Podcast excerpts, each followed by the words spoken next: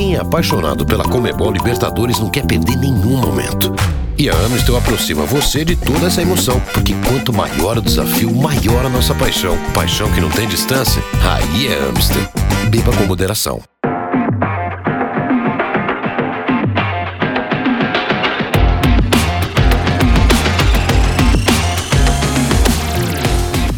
Muito bom dia, boa tarde, boa noite, boa madrugada para você que em algum momento, em algum lugar do mundo está ouvindo mais essa edição do podcast Show da Libertadores. O podcast com versão semanal, sempre que tem rodada dela, que é a maior e a melhor competição do continente. Eu sou Bianca Molina e hoje nós vamos falar sobre as quartas de final, o começo dessas quartas de final da competição. E para isso eu tenho dois convidados muito especiais, dois estreantes aqui nos nossos podcasts oficiais da Libertadores. Eu vou começar lá pela terra do pão de queijo, porque eu sei que a galera tá feliz. Tá um pouco preocupada, mas tá feliz porque o resultado dentro do contexto de jogo, por ter sido na Argentina também, ele não foi dos piores. Cláudio Rezende, seja muito bem-vindo.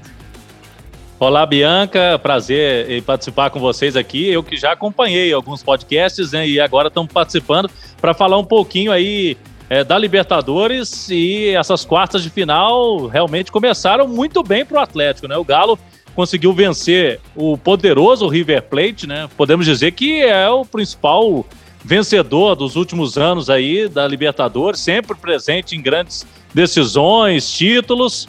Logicamente que não tem nada definido, mas é um resultado expressivo para um jogo fora de casa na Argentina, né? Com toda certeza, a gente vai falar muito sobre essa vitória do Galo. Conosco hoje também Rodrigo Jufo, editor de texto dos canais Disney, que sabe tudo também, especialmente do futebol carioca. Futebol carioca que começou cambaleante, bem por um lado, não tão bem por outro. Estamos falando de Flamengo e Fluminense. Ele também faz a sua estreia nos nossos podcasts oficiais. Rodrigo, seja muito bem-vindo. Olá a todos, olá Cláudio, Bianca, obrigado pelo convite aí para participar do podcast aqui, Show da Libertadores. Muito honrado em poder participar. Pois é, ó, de um lado, do lado do rubro-negro, felicidade pelo grande resultado, num jogo até de certa forma inesperado, que a gente vai falar mais sobre depois. E no Fluminense parecia que ia ser a noite que ia ficar mais próximo de um Fla-Flu na semifinal, ainda está vivo, o Fluminense ainda tem chance de classificação, mas o jogo saiu muito diferente do esperado pela torcida tricolor. Vamos ver aí durante essa segunda fase, esse segundo jogo, se o Fluminense consegue reverter esse resultado que não foi bom no Maracanã. Só para refrescar a memória de todo mundo, tivemos os quatro jogos dessa primeira parte das quartas de final da Comebol Libertadores, abrindo no estádio do Morumbi, São Paulo e Palmeiras ficaram no empate em 1 a 1. O Luan abriu o placar para os donos da casa e o Patrick de Paula, numa cobrança de falta, empatou a partida.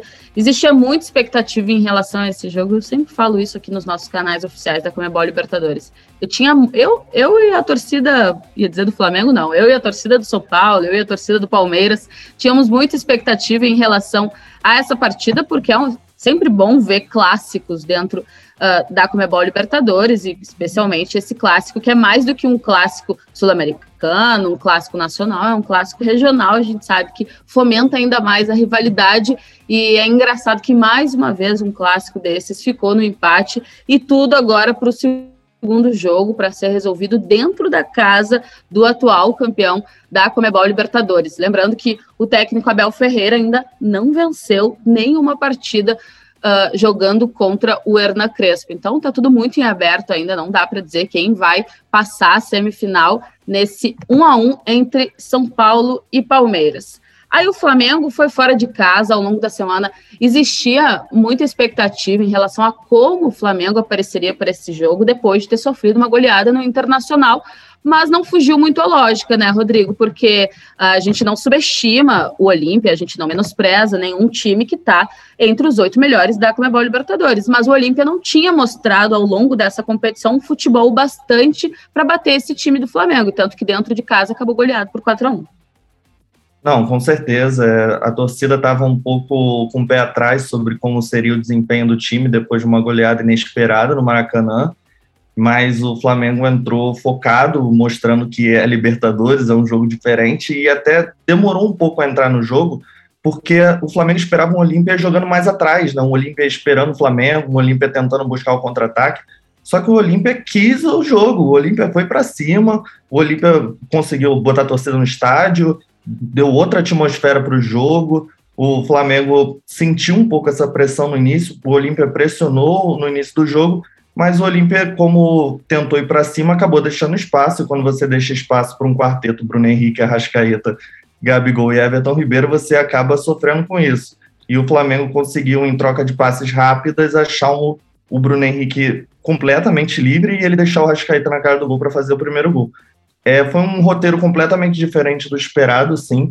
O Olímpia tentou ir para cima para fazer o resultado, tentou agredir o Flamengo, mas o Flamengo é um time muito qualificado e consegue esse grande resultado fora de casa e deixa um pé e meio da semifinal o Flamengo que conseguiu acalmar um pouco os nervos, porque o time do Olímpia estava bem nervoso, estava pressionando muito. Isso prejudicou um pouco o jogo, tanto que foi um jogo de muitos cartões, mas no final deu tudo certo para o Rubro Negro. Impressionante esse início de trabalho do Renato Portaluppi, né? Ainda que tenha tido essa manchinha, digamos assim, nesse começo de trajetória, goleada sofrida dentro do estádio do Maracanã para o Internacional, os números eles realmente impressionam. E outro número que impressiona é o de Gabriel Barbosa. É impressionante como o Gabigol gosta de fazer gol e gol na Libertadores, tanto que ele já se isolou na artilharia rubro-negra dentro da competição. Ele que é o jogador que mais tem participações pelo Flamengo em gols na Comebol Libertadores, grande fase, responsável por dois dos quatro gols marcados pelo Flamengo nesse primeiro jogo do Olímpia. A gente sempre fala, Libertadores tudo pode acontecer, mas o Flamengo conseguiu de fato uma enorme vantagem, principalmente pelo fato de que vai decidir em casa, em casa que ele em casa entre aspas, porque o mando será em Brasília e com presença de público. A gente sempre lembra que a Comebol autorizou, ainda que não uma presença de público total, né?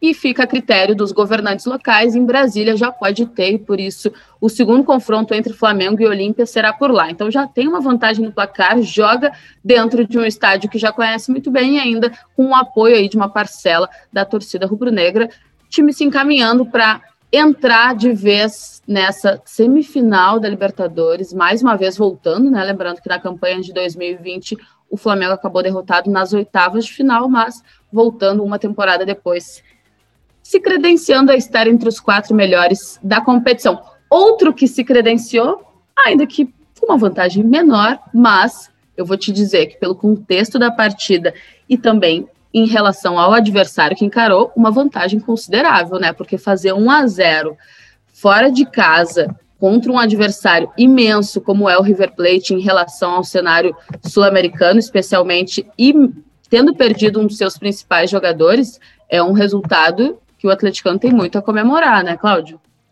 É, com certeza, né, Bianca? Porque é, o Atlético teve o caminho dele no sorteio bem complicado, né? Os dois grandes da Argentina já passou pelo Boca Juniors, mas contra o Boca, por exemplo, o Galo não conseguiu fazer gol. Foram dois 0 a 0 e depois decisão nos pênaltis no Mineirão. Dessa vez, pelo menos, teve a vantagem com o gol do Nacho Fernandes. Estava ali até um pouco incomodado né, com a situação de ter que enfrentar o River Plate, time que ele defendeu quase toda a vida, fez uma carreira muito bonita lá no River. Mas ele fez o gol, teve uma comemoração bem discreta, praticamente não comemorou aí em respeito ao River e depois foi expulso. Então ele foi um, um protagonista do jogo.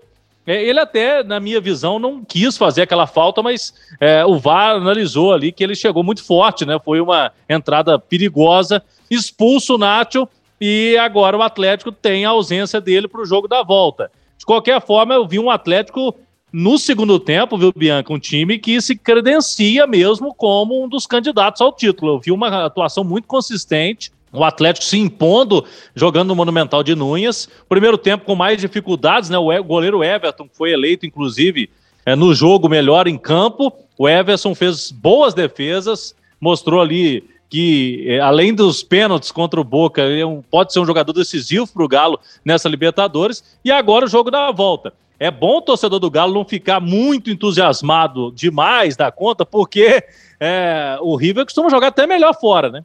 Ele já fez aí algumas vezes, algumas viradas fora de casa. Então vamos ver o que, que vai acontecer na semana que vem, agora no Mineirão. E a gente pode lembrar, inclusive, já que o, o, o Cláudio falou sobre isso, que na temporada passada, tudo bem, não avançou, mas contra o Palmeiras, a melhor atuação do River Plate foi justamente jogando em São Paulo. Tinha tomado um sacode do Palmeiras dentro do Monumental de Nunes e quase reagiu a ponto de conseguir a classificação ali na para a final, né? Porque já era semifinal da Comebol Libertadores. Mas 1 a 0 e 1 a 0 tu destacaste bem, Cláudio, com uma atuação melhor, né? Porque eu acho que ainda que o Galo esteja bem no Campeonato Brasileiro, esteja bem na Copa do Brasil e também na Comebol Libertadores, o atleticano queria ver isso, um pouco mais de brilho no futebol apresentado pelo time do técnico Cuca, né? É verdade, porque contra o Boca foram dois jogos muito amarrados. Foram jogos assim sem muitas chances de gol para ambas as equipes. E o Boca Juniors é, não tinha grandes estrelas, né? Era um time que, pelo menos no papel, é, se colocava o Atlético como favorito e na prática não foi bem assim. Jogos polêmicos, muita confusão ali, vá participando, os argentinos na bronca. Agora não. Contra o River, o Atlético fez um jogo de igual para igual e no segundo tempo melhor, tanto que aproveitou e fez o gol. Agora a pergunta que quase todo atleticano está se fazendo, Cláudio. Quem vai substituir Nátio Fernandes no jogo de volta? É, é uma interrogação aí que a gente tem, porque é, ele pode colocar é, uma formação com o Savarino, porque ele tirou o Savarino do último jogo e colocou Vargas. Então, como em casa, ele pode colocar Vargas, Savarino e Hulk no ataque. E aí coloca o, o Zaratio, né, que é o outro argentino, mais ali na função de armação. Ou pode colocar um, se quiser preencher mais o meio de campo, o Tietê. O Tietê, que era um titular até o último jogo, eu acho que fica entre os dois, Savarino ou Tietê mas aí a função mesmo de amador, a função do Nacho deve ser exercida pelo Zarate, o outro argentino do Galo. E lembrando que no jogo de volta, assim como o Flamengo, o Atlético também vai jogar com uma parcela do público. Isso porque, como a Comebol já tinha liberado e a cidade de Belo Horizonte também liberou, poderá ter 30% da capacidade do estádio de atleticanos ansiosos por verem o time classificado à semifinal com qualquer empate o Galo avança e o Cláudio falou bem, né? O Everson ele foi um dos grandes destaques da partida, tanto que ele foi escolhido o man of the match, né? Que é o jogador de destaque.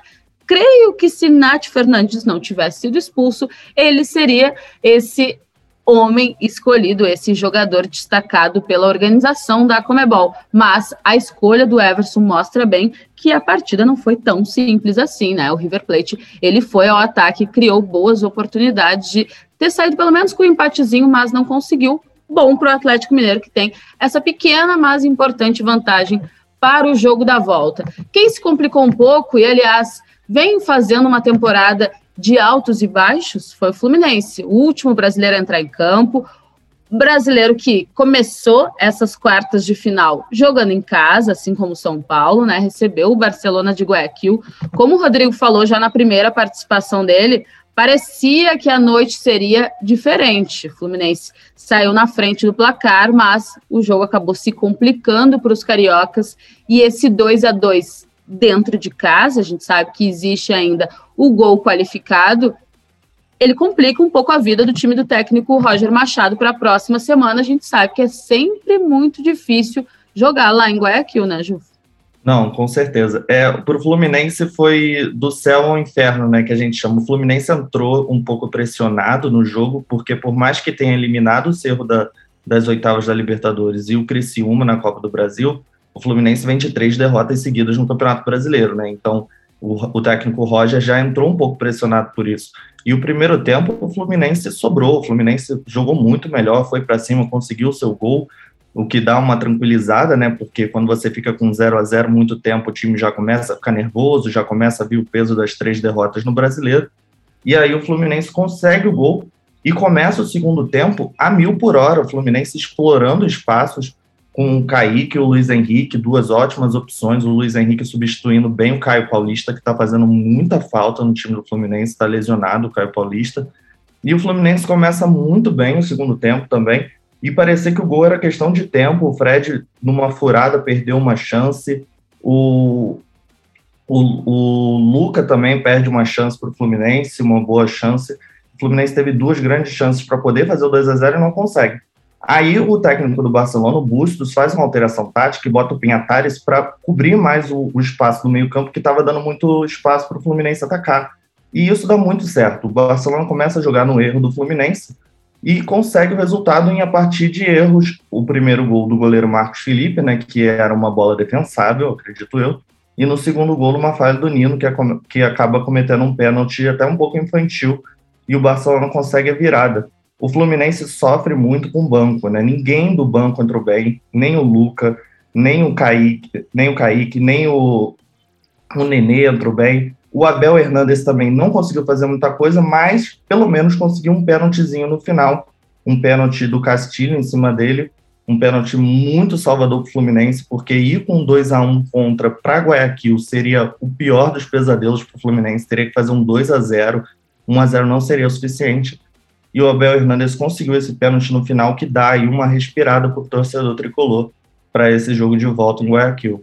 É, esse jogo é o retrato, foi o retrato mais ou menos do que vem sendo essa temporada do Fluminense, que ainda, como disse o Juf, consiga grandes feitos, consiga estar entre os melhores da Copa do Brasil, os melhores da Comebol. Libertadores, vem mostrando um futebol ainda com muitos altos e baixos, e a gente sabe que quanto maior o nível de competitividade e qualidade das competições, mais cara essa conta ela pode ser cobrada torcida brasileira torce para que não seja agora. Há muita expectativa sempre de mais um clássico na Comebol Libertadores, a possibilidade do Fla-Flu na semifinal, mas de fato a vida do Fluminense está bem complicada porque vai decidir fora de casa e a vantagem ela é do Barcelona de Guayaquil que marcou dois gols fora de casa passamos a limpo o que foi a semana das quartas de final. A Libertadores está se, tá se afunilando, a gente sempre fala que a cada fase é como se fosse uma nova competição, né? Porque sempre existe um tempinho de pausa entre uma fase ou outra e muitas coisas podem acontecer. Jogadores se lesionam, jogadores retornam,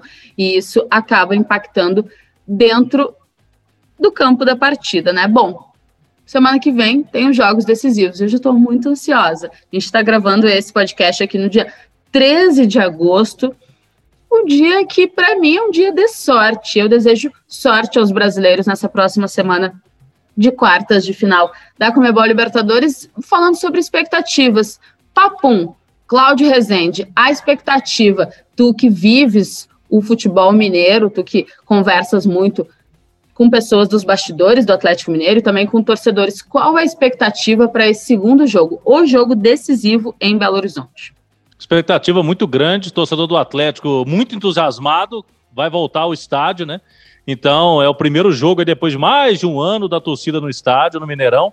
Então eu acredito que vai ser jogo duríssimo, mas essa vantagem do Atlético é importante e a expectativa é de que o Galo avance para as semifinais da Libertadores. Tem um time forte e eu acredito que com dificuldades o Galo passa sobre o River Plate. Gilfo, a gente sabe como é o torcedor, né? Tinha torcedor esperando ver um 6 a 0 um 7 a 1 nesse primeiro jogo contra o Olímpia, e claro, ficou muito contente pelos 4 a 1 que a gente sabe que é um resultado gigantesco, principalmente pelo fato de decidir em casa. Qual a expectativa em modos gerais? Assim, já tem torcedor pedindo time reserva para esse segundo jogo ou não? Melhor não arriscar, garantir a força máxima para carimbar a vaga à semifinal? Olha, eu não diria que seria nenhum absurdo se fosse 7 a 1 não, porque o Flamengo ainda perdeu muitos gols, mesmo tendo sido 4 a 1 mas com certeza não tem torcedor pedindo time reserva, é Libertadores, né, sangue nos olhos, e lembrar do América do México, né, mais um motivo para o Flamengo não pedir time reserva, o Flamengo também tinha uma vida fácil contra o América do México, é o América do México é melhor do que o time do Olímpia, com certeza, na época, mas eram 4 a 2 não eram 4 a 1 mas mesmo assim perdeu de 3 a 0 e é o maior pesadelo do Flamengo na história da Libertadores. Então, todo mundo está focado e pedindo um time titular, sim, para o Flamengo chegar à semifinal da Liberta. Ainda muita expectativa em relação ao segundo jogo desse choque rei, agora na decis a decisão na casa do Palmeiras, o atual campeão. Muita expectativa porque esse 1 a 1 deixou tudo muito em aberto. O primeiro tempo foi de um jogo muito físico e intenso para os dois lados. O time do Abel Ferreira até finalizou mais, criou mais, mas pecou ali na última bola, e isso tem sido recorrente, especialmente nos confrontos com o São Paulo. O São Paulo tem um problema físico recorrente, começa o jogo muito bem, depois tem uma queda, por isso mesmo está com jogadores invariavelmente no departamento médico, mas em linhas gerais o Palmeiras terminou a partida com mais motivos a comemorar, especialmente por ter encontrado o gol do empate, que a gente sabe que é importante em competições de mata-mata, mas também porque teve uma atuação superior na segunda metade ali do jogo, então muita expectativa para esse segundo confronto, é pelo clássico estadual, é pelo clássico nacional, é pelo clássico sul-americano, é pela grandeza dos dois treinadores, o Abel Ferreira de um lado, o Hernan Crespo do outro, e claro, também por envolver o atual campeão da América, que sempre os holofotes acabam caindo sobre o Palmeiras, isso é inevitável. E Gilfo, papum também para o torcedor do Fluminense. 2 a 2 não foi o placar ideal, vai decidir lá em Guayaquil, tem algumas dificuldades, não vem mostrando o futebol que gostaria, mas dá para passar? É, o Fluminense não é conhecido como time de guerreiros à toa, né, Bianca? Então, dá para passar, com certeza. O Fluminense ganhou do River Plate no Monumental. Então, assim, o Fluminense tem que levar esse espírito para Guayaquil, tem que levar esse, esse clima de Libertadores para lá e 1 a 0 não é impossível. O torcedor tricolor tá confiante e quer muito esse Fla-Flu na semifinal da Libertadores, que vai ser histórico, já que o Flamengo tem uma grande vantagem aí, provavelmente vai estar lá. O torcedor do Fluminense quer encontrar o maior rival na semifinal da Liberta. É, o Ju falou bem. É o time de guerreiros e é só um a 0 que precisa fora de casa. Mas lembrando que o Barcelona de Guayaquil vem fazendo uma ótima campanha nessa Comebol Libertadores. Na fase de grupos, superou times como o Boca Juniors e o Santos. Terminou em primeiro ali do grupo, que tinha essas duas forças sul-americanas também. Na fase anterior, dentro de casa, venceu o Vélez por 3 a 1 Tinha perdido fora por 1 a 0 se recuperou em casa. Mas, como o Ju falou, é time de guerreiros, só precisa de 1 a 0 Dá para fazer em Comebol Libertadores, a gente sabe que tudo é possível. Cláudio Rezende, jornalista dela, que é uma das mais tradicionais rádios aqui do Brasil, a Rádio Tatiaia. Muito obrigado pela tua participação. Adorei a tua presença e até uma próxima. Eu também adorei participar com vocês aqui. Um abraço para você, ao Rodrigo e a todos que nos acompanham no podcast. Até a próxima. Rodrigo Jufo, obrigado também pela estreia e boa sorte, especialmente aos times cariocas, Flamengo e Fluminense, que terão cenários bem diferentes na próxima semana. Obrigado, Bianca. Obrigado a todo mundo pelo convite. O prazer também falar com o Cláudio. Todo mundo esperançoso por esse Fla-Flu na semifinal. Espero voltar aqui para dizer como vai estar o Rio de Janeiro nessa expectativa para esse grande jogo que pode acontecer. E vamos ver como os times se saem nesse jogo de volta oito times nas quartas de final da Comebol Libertadores, cinco são brasileiros. Ela já é chamada de Copa do Brasil. Imaginem a possibilidade de duas semifinais totalmente brasileiras. Eu não aguento com essa possibilidade. Gente, muito obrigada pela companhia. Muito obrigada por acompanhar os conteúdos oficiais da Comebol Libertadores. Vem muito mais coisa por aí. Tá afunilando e conforme vai afunilando, as coisas vão melhorando. Não para todas as torcidas, né? Mas aqui para nós da Comebol Libertadores, com certeza, porque tá chegando perto, Montevidéu tá quase aí, vamos ver quais serão os dois times que estarão por lá. Um beijo, tchau, tchau, até a próxima.